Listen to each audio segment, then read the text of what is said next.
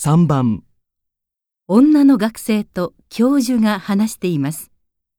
女の学生はこの後、まず何をしなければなりませんか？先生、今お時間よろしいですか？ええ、どうぞ。あの、私、大学院入試を受けたいんです。まだ卒業論文のテーマさえ決まっていないんですが、研究したい分野は決まっているんです。でも、どうすれば過去の試験問題が手に入るかもわからなくて、先生にご相談しようと思って伺いました。そうですか。それなら、早く論文のテーマを絞らないと。で、テーマが絞れたら、過去の試験問題を解く前に、研究計画書を書かないとね。わかりました。でも、どうやって絞ればいいんでしょうか。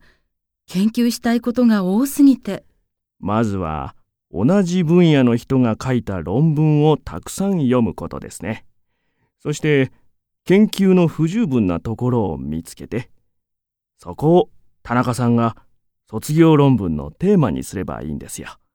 できるだけテーマを小さく絞って探すことが大切ですよ。わかりました。やってみます。